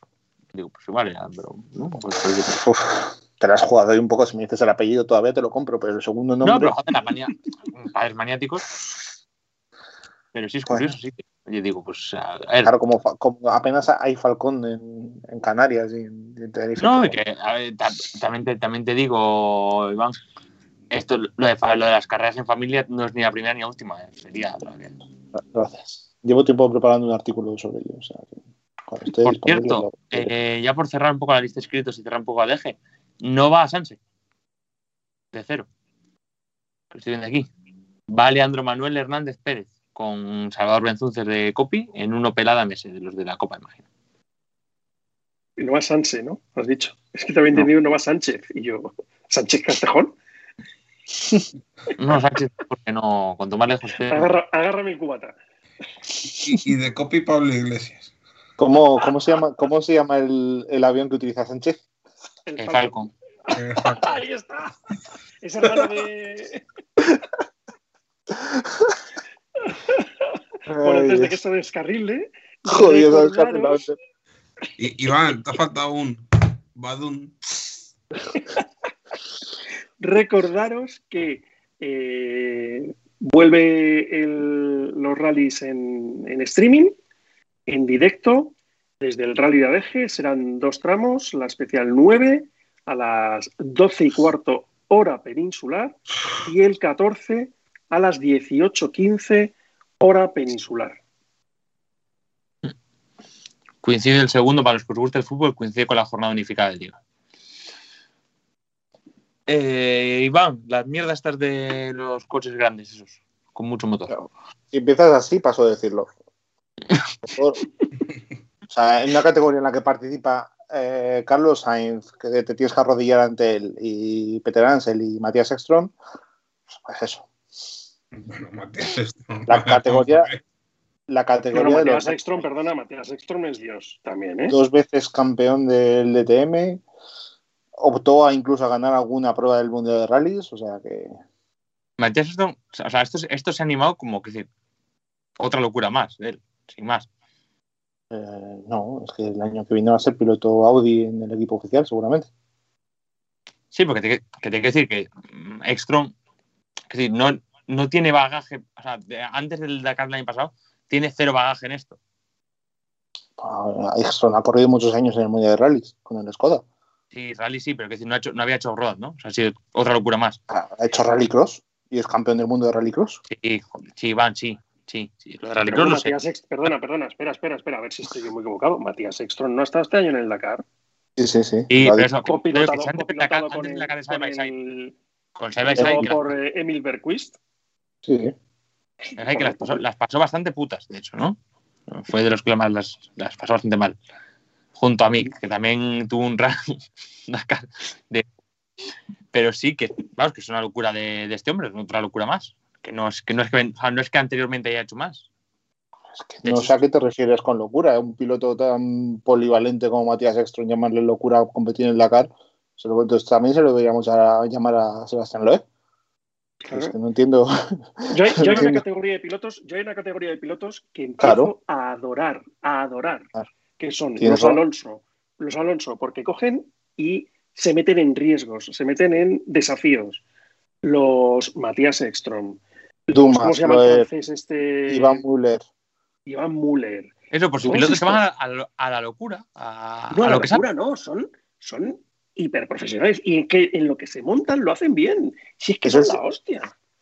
Es el sinónimo del piloto clásico. Es que tú Sí, sí. Te, te- te faltan te faltan algunos veranos en tema de competición, eh, señor Alejandro, porque no de la, la percepción de pilotos como Jackie X y, y Ari Batanen creo que la tienes, o Walter Roll. Hombre, no A ver, sí, en pasado, en sí, pero actualmente es casi casi imposible ver más de ¿qué? 10. Pero tío, a ver, un piloto que te ha competido en DTM, que te ha competido en el mundo de rallies, que es campeón del mundo de rallycross, que está corriendo el Extreme, llamarle Eh, eh, locura a correr un Dakar, Pero me dirás que no son que no son gloriosas gloriosas ex- excepciones. Es que eso es lo bueno. Si lo hiciesen todos, no nos llamaría la atención. Si todos los pilotos hiciesen eso, pues nos llamaría menos la atención. Pero si todos los pilotos, si hay un grupo de pilotos llamados a hacer otras cosas, que encima han sido campeones del mundo en su especialidad eh, primigénita, ¿vale? Y que se deciden hacer otras cosas para buscar nuevos desafíos, a mí es que me parece la bomba. Me parece la Alejandro, se, se- se te está hundiendo la barca y no- ya, ya no, ya no, por mucho que le No, no, saques que yo no- cubos, pero que, que yo no habla, yo no habla de locura en término peyorativo. que Yo creo que la versión de- es que no. es ningún- no es ninguna locura, es el prototipo de un piloto clásico que competía en todas las competiciones que pudiera. Y que ahora actualmente pues tenemos menos, pero tenemos gente como lo que has mencionado antes, eh, Nacho, incluido Román Dumas, Eso, Román. Dumas, que no me salía, macho. te lo he dicho varias veces, pero no me has oído. Tenemos, tenemos a Iván Müller, tenemos a Sebastián Loeb, tenemos a muchos pilotos. Marcus Ronjo también hizo sus pinitos. Y es que, bueno. Pero nada, sigue tú con tu, tu razonamiento. Eso que teníamos un poco de. Teníamos esta semana, ha salido eh, que era Andalucía, ¿no? Que corren este fin de. Que también de- o sea, debuta este hombre con, con coches, o sea, no, había corrido con by Side, pero creo que con coche no había hecho nada. Y debuta también Laia Sanz, ¿no? Corren este fin de no han empezado a competir ya durante la jornada de hoy. Han hecho la pequeña prólogo que, que estaba prevista, en la que además el triunfo se lo ha llevado un desconocido Nasser Latilla, sacándole tres segundos a la sorpresa de hace dos Dakar el lituano Baito Tastala, que aquí también corre con, con un mini. Y tercero ha quedado Carlos Sainz con el mini 4x4. Recordemos que hay, cambio. Él va a correr con un 4x4 precisamente para preparar teóricamente su, su regreso a, a los tracción total y con el, con el proyecto Audi, que en principio competirá en el, en el Dakar 2022, con el equipo de Sven Kwan, que también se encargará de, de ese, de ese equipo y en el que esperan que esté Peter Hansel y esté también Matías Ekstrom, que aquí correrá con uno de los buggies. Eh, el propio Carlos Sainz ha dicho hoy en, en declaraciones que ha recogido, por ejemplo, Enrique Naranjo en, en el diario Marca, que bueno, que lo, el tema de correr aquí con un 4x4 es más por el tema de ayudarle a Sven Kwan a hacerle algunos retoques al, al, al, mini de tracción total. Pero bueno, yo creo que está, está, llegando prácticamente al final de su, de su vida deportiva el mini y dudo que, que vaya más orientado a eso que a lo, de, a lo de prepararse de cara al año que viene. Más aún cuando estaba empezando la temporada muy temprano para Carlos Sainz y Lucas Cruz, que habitualmente nunca corrían antes de, del Rally Marruecos. Entonces, pues, eh, especial tenerles aquí porque no se solía prodigar mucho eh, Carlos Sainz por la Baja Aragón y pues, bueno, para una, un gran evento en España de Cross Country como el Rally de Andalucía, que es su segunda edición eh, bajo la organización de, David Castera, pues siempre es, es interesante tener a, Carlos Sainz montado en un coche. Y la sorpresa la ha uno de los pilotos precisamente del equipo de Red Bull, en el que está Cristina Gutiérrez también encuadrada, eh, Guillaume de Mebius, eh, hijo de, Gregoire de Mebius, que muchos le, sonará de, la época de Nissan en en el, Dakar, que ha quedado cuarto con, con, un, con un OT3, con un overdrive de, de la categoría side by side, así que ha hecho un muy buen resultado. Y como decía antes Alejandro, pues eso, eh, además de, de la presencia de Yassid Al-Raji o el propio Matías Ekstrom y, y, los pilotos antes mencionados, pues tenemos a Laia San debutando al volante de, de, un Mini 4x4 precisamente con, con Dani Oliveras a la derecha, que es el tradicionalmente, bueno, durante estos últimos meses ha sido copiloto de Dani Roma hasta que pues, fue positivo en coronavirus y no pudo estar en el último Dakar. Y aquí pues acompañar a, a, Laia Sanz que bueno, son amigos de, de, desde muy pequeños, han competido juntos en, pruebas de trial y demás, entonces pues le, le, pidió que la acompañara y pues Laia aquí va a contar con, con un, excelente, un excelente navegante y un excelente mecánico a, a, su derecha para su debut con un Mini 4x4 de, de X-Drive y va a ser un Mini 4x4 de, de, los de última generación porque el año pasado Cristina Gutiérrez corrió con un Alfa Racing que no es un, un John Cooper como el que va a llevar Laia en este caso. Básicamente, pues las gestiones que ha hecho Carlos Sainz con, con Sven Kwan para estar los dos con, con los 4x4 en esta prueba. Uh vale. Eh, ¿Esto puntúa para. ¿Esto de la Andalucía Rally para qué puntúa? ¿Super, ¿El campeonato del, del mundo? Copa del Mundo de FIA Rallys Cross Country. Te pregunto, ¿qué te, porque te voy a decir? Eh, a la tilla entre este, el Orca este y Auga, igual no ha salido España. Supongo, supongo, que no. No sé si está confirmado para, para UGA, pero ya sabemos que se ha comprado unos terrenitos en, en la zona de Cataluña. Entonces, pues, sí. pues yo creo que se siente muy a gusto. Él dijo, él dijo que, que, sí que estaría presente en AUGA. Lo dijo en Lorca. Pero bueno, de, de Lorca a AUGA pueden pasar muchas cosas. Pero sí, sí en principio él, él informó en Lorca que sí que estaría al menos en la siguiente prueba. La verdad bueno, es que la vida, que la vida que se pegan a ser es de. Es decir, cualquier aficionado a las carreras. príncipe catarí. Sí, pero que decir, pero hay que se dedican a estar en sus palacios y sus mierdas, pero que. Es decir, eh, la vida que se pegan a ser, te la afirma cualquier aficionado, a cualquier aficionado loco a las carreras, ¿eh? O sea. Ah, ya, si tiene el dinero. Claro. tiene, ya no solo tiene el dinero, tiene los resultados. Además, eso, que es que encima es rápido, rápido, rápido como, como, una, como un avión, ¿eh? Uh -huh. Faltaba convencerle porque Nas en asfalto tampoco, yo de la época de World Rally 2 no le recuerdo que fuera malo, malo en asfalto, o sea, que era un buen piloto de asfalto. Oh, faltaría convencerle para que el año que viene hiciera el supercampeonato. ¿eh? Agárrame el cubata. Quiero decir, por recursos no será tenemos que tener en cuenta que este año va a tener complicado el tema de participar en todas las de tierra porque tiene unos Juegos Olímpicos por delante. Sí, sí. Tiene que ir ahí a pegar unos tiritos. Ajá. Bueno, eh, luego que ha habido también presentación del Dakar, ¿verdad? Uh -huh. En la jornada de ayer. Por cierto, ¿cuántos, confirmó... ¿cuántos vais? Por cierto, una cosa antes de empezar. ¿Cuántos os vais a ver eh, la, en de los Juegos Olímpicos el tiro, el tiro olímpico solo por ver qué hacen a ser? Yo es que los Juegos Olímpicos, si puedo tenerlos de fondo, es como los partidos de fútbol de Eurocopa y Mundial. No, nunca me sobran. O sea que... Alejandro, si sabes contar, no cuentes conmigo. Yo, yo intentaré No, buscar por que tiene su gracia, ya lo hice la otra vez. Sí. En Londres, fue- en Londres no, no pilló nada, ¿no? Yo creo que tiene un bronce de, de uno de los Sí. Juegos Olímpicos. No sé si No, pero no se tiene Pekín. o en Río. Yo No, eso, pero igual fue en Londres y en Río no pilló nada, algo así fue. No sé, con la tarde tan acertada que tienes No, Río, sí, Río. El Río. Mucho de tus, de tus datos. Y, y- y luego encima este año que, es que son ahí en, en, en Corea mm, por la noche. Venga, En Japón, Japón, Japón. Pues por el perdido. No, al revés, se va muy temprano, por la mañana, ¿no? Bueno, va, a haber competiciones las que suelen de ser del turno de noche, las importantes, el atletismo, la final, la- esas cosas suelen ser del turno de noche y te suelen pillar a mediodía o primeras horas de la tarde. Yo creo, yo creo que, mira, a final de, a final de mes me voy a. A ver, no, no, no. eh, yo creo que con Japón, no sé si eran ocho horas de diferencia o siete horas.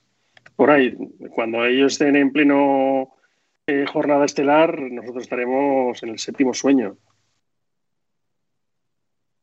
Sí, Bueno, pero eso, la- las, final, las finales importantes las suelen dar, eh, siempre los Juegos Olímpicos suelen ser al final a la noche. Las que suelen ser en el Ujú. estadio, eh, el atletismo y todo esto suele ser un turno de las 8 o algo así, entonces te van a tocar al mediodía más o menos, aquí en España. También es cierto. Bueno, lo que, os- lo que decía yo, eh, sí, a la le tiene, tiene en Londres y luego en Río no, no ganó. Tiene un, un bronce. Lo que decías tú. Has tenido la gente a decir lo que decías tú. Cuando has dicho que no tenía nada. Sí, pero me parece que curioso porque estoy viendo. Ah, vale, que esto es la ronda de clasificación, vale, sí. Y luego se metió, pues estuvo a punto de quedarse fuera porque se, se quedó cuarto y luego, y luego adelantó a, a un ruso. Y se metió tercero, 121 puntos. Y se quedó a dos puntitos del, del oro, 123 de un yankee.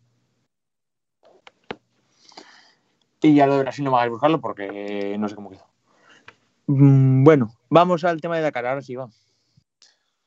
Rally Dakar 2022, otra vez íntegramente suelo saudí. Eh, no hay novedades en cuanto a este tema porque tampoco han podido, eh, debido a la pandemia, preparar ASO el, el recorrido para visitar otros países que se tienen que haber No, que, trabajado zona- y que no, está, no está la zona para. No está últimamente la zona para andar pasando de país a Se tenía que haber trabajado en febrero y marzo. No me interrumpas para decir gilipolleces, tampoco te. no que no, no es, no es ninguna broma, que es que Espera, espera, esperas a que termine el turno y, lo, y apuntillas si quieres. Pero no me pares porque si no, entonces pierdo yo también el hilo. ¿Vale? Si no lo haces tú. ¿Vale? Del 2 al 14 de enero, la 44 edición del Rally Dakar, que tendrá otra vez una prólogo el día 1, con las novedades de que empezaremos ya directamente en, la localidad de Ail, por lo tanto estamos a las puertas del, Empty Quarter, el desierto, uno de los desiertos más grandes de- del planeta, donde se van a desarrollar las seis primeras etapas. Después habrá una etapa de descanso en Riyadh, donde se llevarán los, coches en, camiones de transporte y demás, y las motos también, y donde volarán los pilotos, los participantes hasta allí, para hacer allí la jornada de descanso y afrontar la segunda semana de, de competición hasta el 14 de enero, que terminará en, en, en Jeddah la, la prueba. En principio habrá entre el 80 y el 85% de, de kilómetros nuevos respecto a la edición del año pasado, por lo tanto se ha trabajado en, en evitar que sea repetitivo y Caster ha prometido que, bueno, pues que se le da menos importancia a la navegación o no tanta importancia como se le dio a la navegación, que ya vimos las, las críticas que de- despertó el año pasado a pilotos de la talla de, de Sebastián López o de Carlos Sainz. Eh, habrá otra vez Dakar Classic, se espera que haya muchos más inscritos de estos coches clásicos previos al año 2000. Eh, el propio David Caster ha hablado de casi medio centenar o de 60 inscritos, o sea parece que está, o de 60 inscritos, no, 60 interesados, por lo tanto aumentarán seguramente esa lista de inscritos y harán pequeños ajustes del reglamento deportivo y será el año que debute la categoría de, de nuevas tecnologías, en este caso con el, con el Audi de, oficial, que va a ser un, un Audi híbrido. Eh, también hay Erlang Cherit ha dicho que va a competir con, con el buggy alimentado de bioetanol, mientras está preparando el, el buggy con hidrógeno. Por lo tanto, habrá, habrá novedades en este sentido. Esto es un poco el estilo del. ¿Cómo es? El Box 34 de Le Mans, ¿no? 56. 56, al palo. Pero sí, que un poco es el estilo de, de ir viendo cositas. ¿No había también por ahí un camión? Sí, pero el camión ya ha competido los dos últimos Dakares y el sistema no es parecido. O sea, el sistema de Audi no es un híbrido al uso que puedan estar pensando. No, pero digo un camión de hidrógeno, de algo así, ¿no? No. Camión híbrido. Camión Por híbrido. ahora el camión de hidrógeno no ha llegado, todavía no ha debutado y todavía no tenemos la certeza de que lo voy a hacer. Un poco es, es, es como el R5 Toyota, ¿no? Se habló, pero ya son Rally 2, ya no son ni R5. Y todavía está por ahí pasando. Y lo que sí que te quería comentar es que, claro, volvemos a una cosa que cuando se fue el Dakar a Sudamérica, nos olvidamos de que hay, de que, de que hay zonas del mundo en el que pues vuelan los misiles, por desgracia. Y joder, claro, es que hemos vuelto a Arabia Saudí y parece que nadie lo comentó en su día. Y ya lo vimos, por ejemplo, con la carrera de Fórmula E, que poco, creo que fue cuando estaban empezando a montar el podio, que tuvieron que, que interceptar, que interceptar un misil que venía de, de fuerzas extranjeras. Y ahora con el tema de, de Israel y demás, Oriente Medio vuelve a ponerse un poco complicadete. No creo que llegamos al extremo del último año de, del último año del Dakar en África, pero claro, volvemos a tener una, una variable que en Sudamérica nos habíamos olvidado de ella y que, y que de repente vuelve a asomar por aquí en el Dakar, ¿eh? Que también eso, que, Cuando el Dakar Bueno. se fue de África acaban de matar a dos eh, personas francesas una semana antes. O sea, pues no, ha escalado, no. no ha- no ha escalado afortunadamente hasta esos niveles de violencia y no creo que, que lo haga. Pero sí que tener en cuenta, por ejemplo, que eh, como está ahora mismo el Oriente Medio, que ya habéis visto el tema de Israel y demás, que el pasar fronteras, pues, cuando entre los países no hay igual buen feeling del todo, pues un poco más complicadete que cuando era en Sudamérica. Y no sé yo si nos tocará, no sé yo si al final esa idea del Dakar en varios países al final se va a caer en nada, en nada. Iba a ser solo en Arabia Saudí. Hombre, si se pone que se, si supone que se pone sobre la mesa eh, desde el primer momento es porque ya lo tienen apalabrado seguramente con las autoridades de cada país. Si no, no lo vuelve a recordar Castera después de tres años de contrato eh, el tema este. Entonces, estamos en plena pandemia, no has podido desplazarte al lugar porque también sabemos que hay ciertos países que han endurecido sus restricciones de viaje, sobre todo países que han tenido una tasa de contagios muy baja que no quieren aumentar sus cifras y no quieren contagiarse con, varia- con, con variantes de la, de- del COVID que, que, pues, que, que no se conocen. Pero controlen. Entonces, pues eh, se han restringido mucho los viajes. Si tú, como organización, no puedes preparar las cosas, el recorrido o a- a inspeccionar el posible itinerario en febrero o marzo, eh, lo tienes que descartar. Tal y como estaba la situación en febrero y marzo, que se salvó el Dakar 2021 de puro milagro, pues, eh, era inviable hacerlo este año. Más allá de que queramos hablar de, terrorismo y, demás. Yo sobre por estos días, fíjate que cuando lo veía, aparte de, joder, que me da bastante pena ver otra vez eh, países así, lo pensaba, decía, joder, 3 el Dakar, como les vuelve, a- que les vuelve a bueno, vamos a otra vez, otra vez vuelta a casi a mirar las noticias, a ver cómo va la zona. Pero bueno, también, claro, también hay que entender que cada vez Saudí pone mucho dinero y que, oye, que al final ese dinero es el que ayuda a que se haga el Dakar. Así que bueno, ahora hay que ir viendo cómo va todo. Y es lo que dices tú, que esperemos que no, que no tengamos ningún problema y sobre todo que no se pierda ninguna ninguna vida y volvamos a, a ver terrorismo en el Dakar, que es probablemente no lo sé, es que claro, eso me da por investigarlo un poco, pero mm, yo creo que no es, es el, el único acto, gran acto terrorista que ha habido en, en el motorsport, así en, en el motorsport moderno, evidentemente. Pero sí, no, vamos, no recuerdo ninguna, o sea, ningún atentado contra alguien de una organización de un, de un rally o de, un, o de una carrera de Fórmula 1. Yo no firmaría, no sería tan. No, no, que eso, tío, que sería. Tienes, mira, ahí tienes una, o sea, que decir, puedes investigar, tienes un artículo curioso, ¿eh? Ya sabes que no suelo mezclar ni líos políticos ni terrorismo con el tema del deporte. Eh, prefiero otras. Pero sí, es, es para ir viendo cómo va la evolución del Dakar año a año. En teoría tienen firmado 10 añitos, ¿no? Cinco. ¿Cinco? Estás viendo ahí con las cifras, eh, fuerte ahí. No, es que no, va- es que no sé qué, qué firma Arabia. Sé que Arabia tiene una convención firmada por 10, por diez años. No me acuerdo el, cuál es. premio, el Gran Premio de Fórmula 1. Fueron unos 10, 10 añitos han firmado. En el circuito de Jeddah. Sí, no, en pero el circuito de Jeddah, pero después lo van a cambiar a. Primero Ah, va a ser un urbano en Jeddah y después, cuando esté el circuito eh, permanente construido, pues lo, lo moverán. y ¿Te entiendo que alguna vez que yo estuve viviendo en Jeddah? No. Las- Yo seis meses. ¿Qué tal la tortilla española allí? Oh, ya os lo contaré algún día ahí fuera, fuera de, de onda. en Jeddah y en, en algún en alguna ciudad catarí también, ¿no? No, no, no. Estaba, estaba en, en Jeddah y me movía por toda la zona. Eh, desde Meca hasta Riyadh, eh, a Qatar, luego ya me iba a la India, a Pakistán, a, a Indonesia. Sí, sí, sí, un- una época, seis, siete meses espectaculares. Sí, pero no, que, pero no, no cambias, no cambias la castellana por Jeddah, ¿no? No, no, ni de coña. ni de coña, vamos.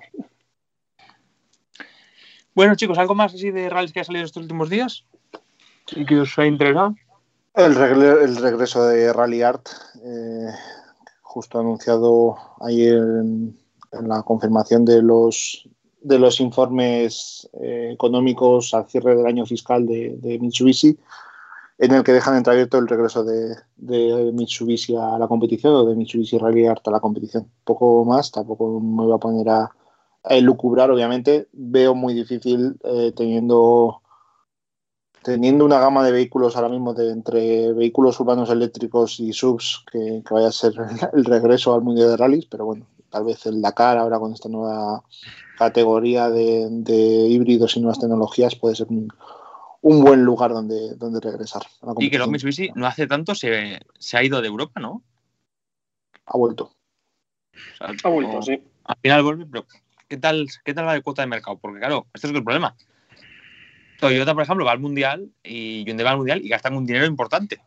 Pues, Si me, si me lo preguntas en un año post pandemia, pues obviamente no, te, no va a ir bien. Eh, eso Claro, sí, seguro. pero, pero que esta normativa, Eh, esta normativa Estamos mundial- hablando, estamos hablando de que en el Dakar hay, hay fabricantes menores.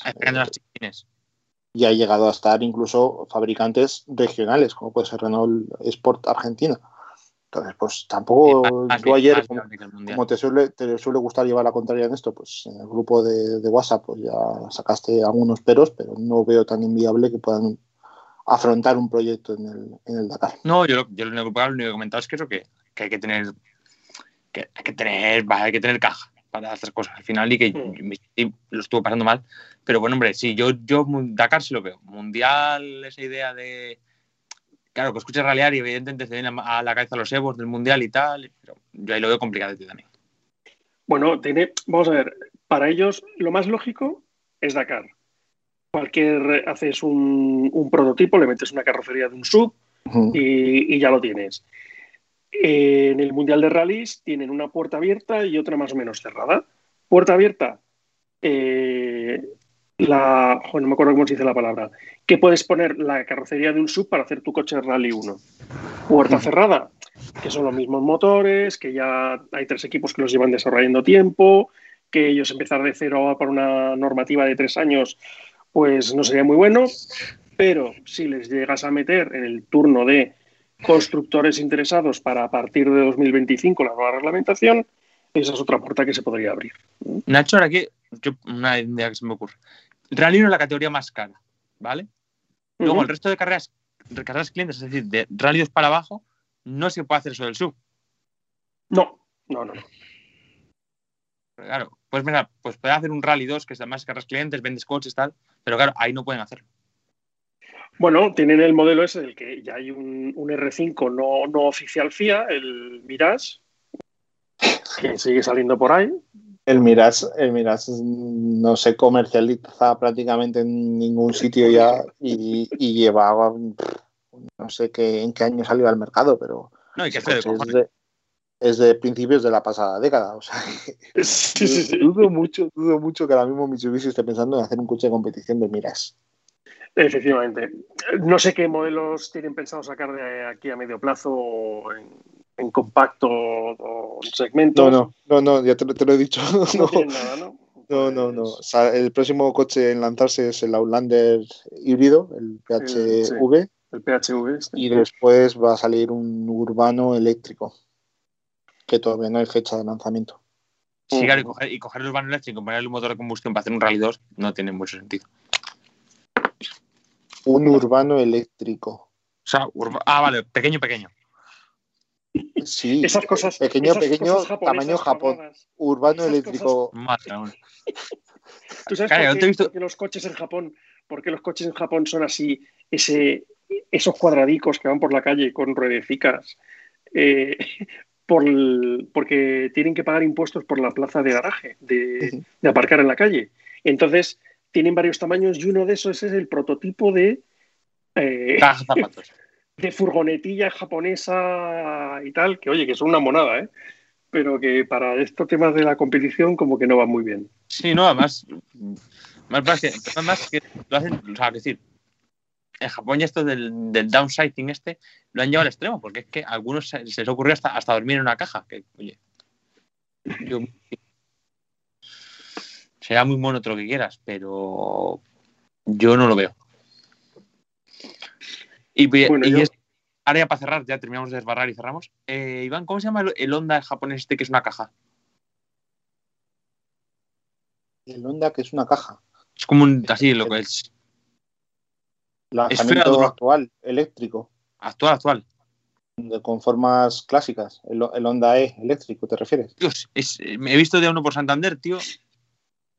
Mando ganas de volcarle. Es horrible. El, el Honda E no ha llegado a Europa, o sea que ese seguro que no es. No, pues no sé cuál es, tío. Es un Honda. Es un Honda así también con lo que dice, lo que dice Nacho. Como una, como una caja, tío. Será el Nissan Cube. Vamos a ver, ahora te lo digo. No sé si es el Nissan. Vamos a ver si es el Nissan Cube. No, no, pero es más pequeño, más pequeño. Es un Honda muy, muy chiquitín. chiquitín. Pero vamos, que Si no hay, si no hay premio, esto parece el, el quién sabe dónde. O sea que continuemos. No, yo creo que no, no, aquí, aquí la tengo. Eh, Honda E se llama. Que no ha llegado a Europa, que es imposible que lo hayas visto. No sé, macho, dónde- pues, o parecido a él, vaya, pero A lo, mejor, a lo mejor iba el presidente de la comunidad ahí fumándose un puro dentro, tío, yo qué sé.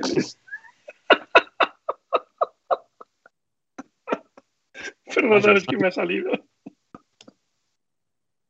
Algo, pues, algo- o parecido a eso, tío, pero espero que no, espero que el resto de, que- que marcas tengan criterio, por muy eléctrico que sean, no me hagan esas cosas, ¿eh? Porque es- Eh, la, no la- sé, la a- forma, igual le la forma- la forma del Honda E tiene su explicación porque está basado en un coche icónico de Honda de los años 80. Bueno, vale, bien para ellos. ¿Alguna noticia así más que.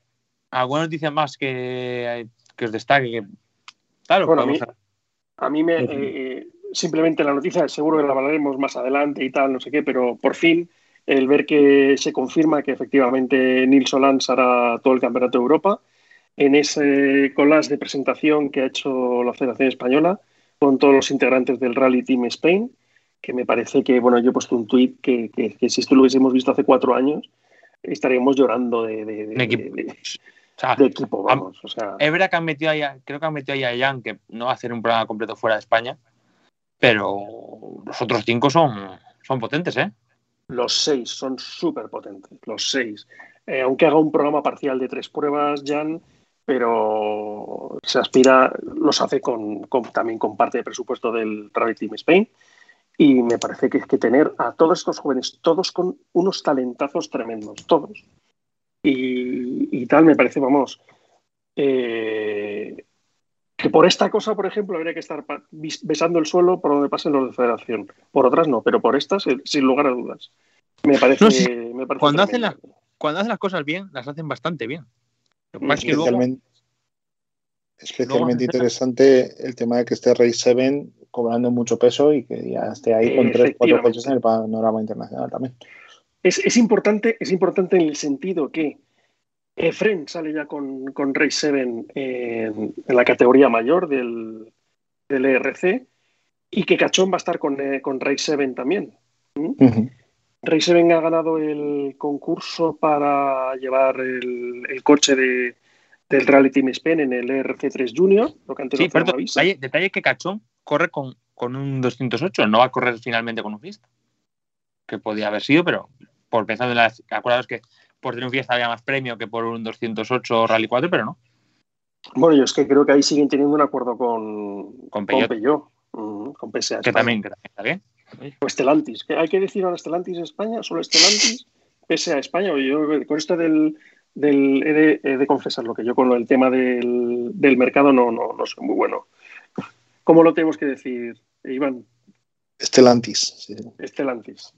Pero bueno, pues, puedes, puedes decir pre- una cuarta, sí, con PSA más que con Stellantis, pero bueno, sí, Stellantis.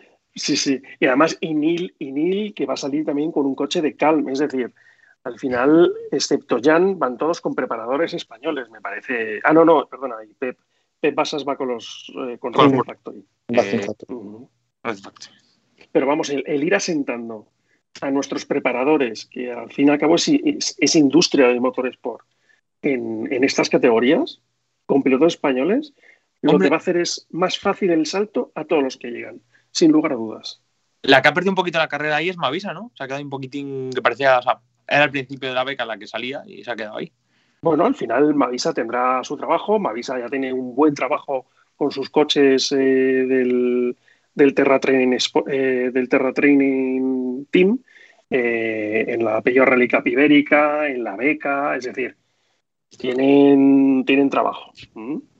Y yo creo que por, por escala de costes salía mucho mejor que saliese Ray 7. No, está, por cierto, está el bien, otro está día bien. Vi una foto de su garaje y me salieron siete Skodas eh, Rally 2 en el garaje. A mí lo que me fascina, a mí, asustar. a mí lo que me fascina de Race 7, tío, es que, es que empezaron con, empezaron con los Stucky de la Copa, tío. Por eso, por eso. Eh, hay que retomar ese tema. ¿eh? Sí, habrá que en su día. Y bueno, los que he comentado en Twitter, que los que habéis leído, eh, hay que intentar que más o menos todos los de la los del Rally Team Spain, la gente que está por fuera, venga aquí algún día a contarnos aventuras, ¿eh? Venga, vamos a, vamos a ponernos a ello.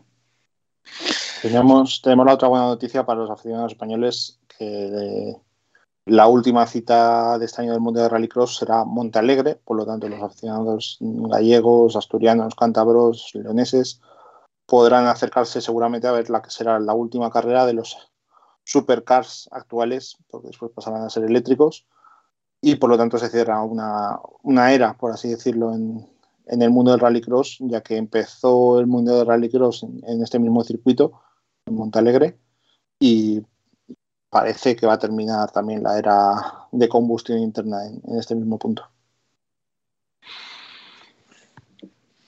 Por cierto, no sé, ya mira a ver si por cerrar, con este ya cerramos, cerramos, que uno de los supercars le ha cogido Gerard de la casa, le ha puesto la regla para asfalto y le va a usar para subidas, tío. Que yo no sé hasta qué punto. O sea, estos coches de.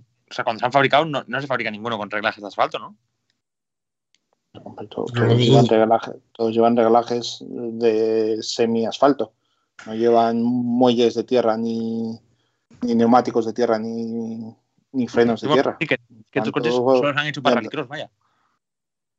Sí, bueno, pero la adaptación es mínima. Tienes que cambiar la suspensión, ponerle algo más rígido, más corto, eh, ponerle unas llantas de mayor dimensión y, y los neumáticos, poco más. No tan, tan, tan, tan poco tiene para cambiar. Joder. ¿Y qué más le quieres cambiar? No, que yo pensé que, que tendría que tema de electrónica y demás de. Bueno, a ver, chico, pero es que Pero, electrónico tienes que hacer adap- adaptaciones a todos. Eso no incluso pensando, eh, cuando le he visto, incluso pensé que por el tema de cómo es el circuito tal, incluso la caja de cambios, de la relación de marchas, de para que, claro, en una subida de montaña que tiene muchas más rectas, son adaptaciones mínimas en un coche de competición. Cambiar una caja de cambios, cambiar las suspensiones y, y las llantas y, y los, y los neumáticos es, es mínimo. Y la electrónica, pues aún, aún menor. Que no estoy diciendo que no tenga importancia, estoy diciendo que es menos costoso que hacer una reestructuración completa, un rediseño del coche. sí, sí, pero no sé, que me parece curioso, me parece curioso cuando le he visto, porque nunca pensé que un coche de rallycross iba a acabar en montaña. ¿eh? Tío, si están compitiendo DTMs, coches del Lamborghini Super Trofeo y están compitiendo barquetas y monoplazas de circuitos, Ya, bueno, pero de circuito coche de rallycross cuando montaña compitiendo, cuando el propio Gerard de la casa está compitiendo con, co- con World Rally Cars y demás. Sí, pero con rally cars y coches de, de, de circuito lo teníamos como asimilado y del rally que por justo voy con esos. Eso, eso- eso es otra cosa. Que tú no lo tengas asimilado, eso es otra cosa. O sea, a mí siempre los que nunca he entendido por qué no, no aparecen muchos tampoco en montaña son los, los LMP, tío. Que también dices, bueno, pues coño, un LMP2 para montaña, pues puede ser, y no, no aparece. Bueno, pues- porque son unos coches que se disparan en mantenimiento, básicamente. Y que no tienes repuestos. Mm, Bueno, ahora sí que nos vamos a ir. Eh, recordad que nos podéis seguir en Twitter, en arroba Flato Podcast, en Facebook como Flato Podcast, dándole me gusta a la página, como Flato Podcast con barra bajas en Instagram y para escucharnos iBox, Spotify, YouTube y el resto de plataformas a las que distribuye Anchor. Nada más, semana que viene hay Crónica de Deje y hay previo de Portugal, que vuelve el Mundial, debuta Pepe López en esta nueva andanza mundialista, va a estar Brian Solans, tenemos a Dani Sordo, o sea que hay, hay unas cuantas cositas que comentar a nivel patrio, además de todo lo, lo que trae ya consigo el Mundial de Rallys. Nada más, un saludo a todos, adiós. Adiós. Pues,